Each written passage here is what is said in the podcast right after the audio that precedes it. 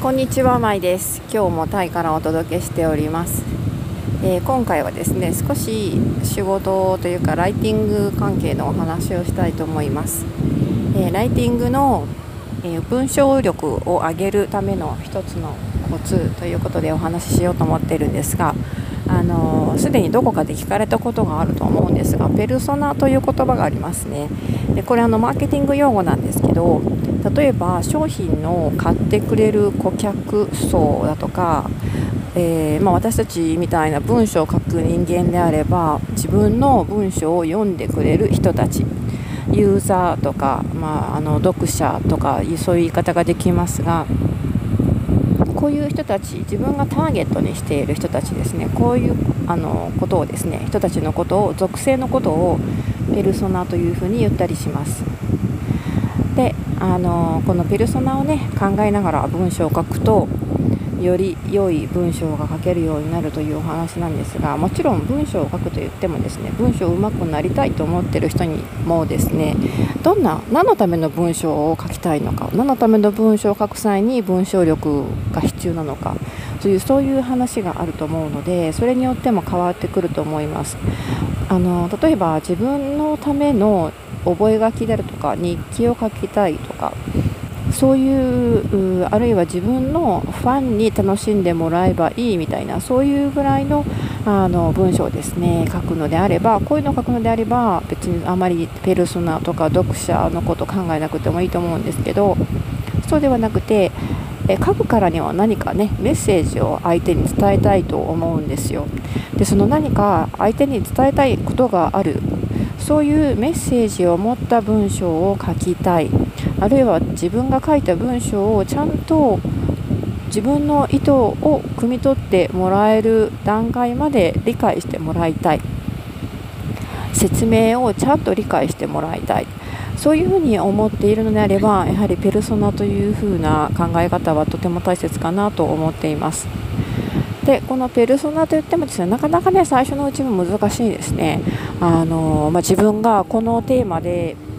何か文章を書こうと思った時にその文章を読んでくれる相手その文章私のこの今説明とかメッセージが必要な相手というのはどんな相手なんだろうというふうに考えるのって意外と難しいと思うんですよね。なのであの、まあ、いくつかの考え方がありますが私が一番やりやすいなと思うのは過去の自分に向かって書くということですね。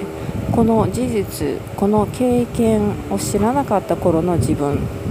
に向けて、えー、自分が今持っている知識や体験談を説明して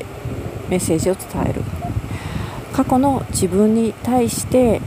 メッセージを書く手紙を書くみたいな雰囲気で書くとイメージしやすいんじゃないかなと思います。そしてこういう文章結構本当にね読まれるというかあの質のいい文章が出来上がったりします。ですのであの一番一番分かりやすいというかですねどんな相手に向かって書いていいのかわからないというふうに感じた時はですね一つのアイデアとして過去の自分に向かって書く。というのがいいんじゃないかなと思います。そしてそもそもこのペルソナをですねなんで設定しなくてはいけないのかっていうとやはりこの相手がどんな人なのかというのがはっきりしないとですね書き方がうまく、えー、設定できないんですよねあの一貫した書き方ができなくなってしまうので相手を1人1人というか、まあ、その属性ですねどんな人という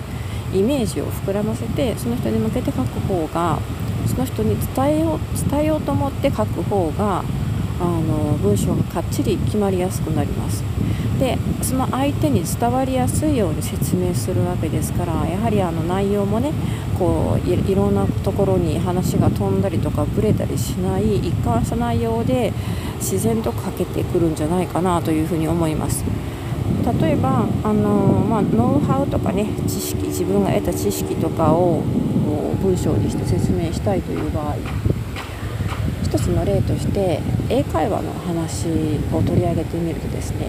英会話で自分で学習したことをシェアしよう文章にしよう説明しようというそういう文章を書くときですね、えー、例えば英会話の全くの初心者英会話全然英語が全く話せない初心者に向けて書く文章と英語がある程度できる方英語の中級者向けに書く文章っていうのは全く書き方が変わってきますよね。内容ももちろん変わってくると思うんですがその相手がどこまで知識がある人なのかどれぐらいのレベルの人なのかということで、えー、書く書き方内容が変わってくると思うんです。そうなってくるとあのその相手をね英語の初級者として設定するのかあるいは中級者と設定するのかそれとも上級者にとして設定するのかということは非常に大切になってきます。そこがわからないとどうかどう書いていいのかわからないと思うんですね。だからこのペルソナというのは設定する必要があるというか設定しないとまず書けないと思います。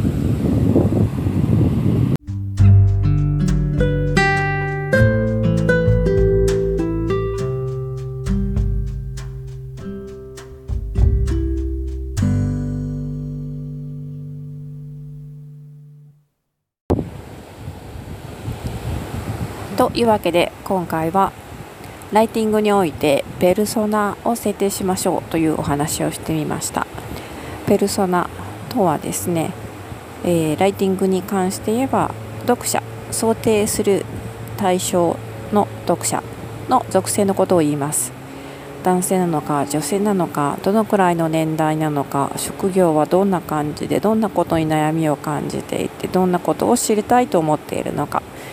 え、そういう相手のことにですね思いを馳せてみる。相手のことを想像しながらその人に向かって文章を書くという心がけで、え、文章を書いてみてください。そしてそのペルソナの想像というかペルソナの設定が難しいなって思ったらですねそういう時は過去の自分に向かって書くというのもおすすめです。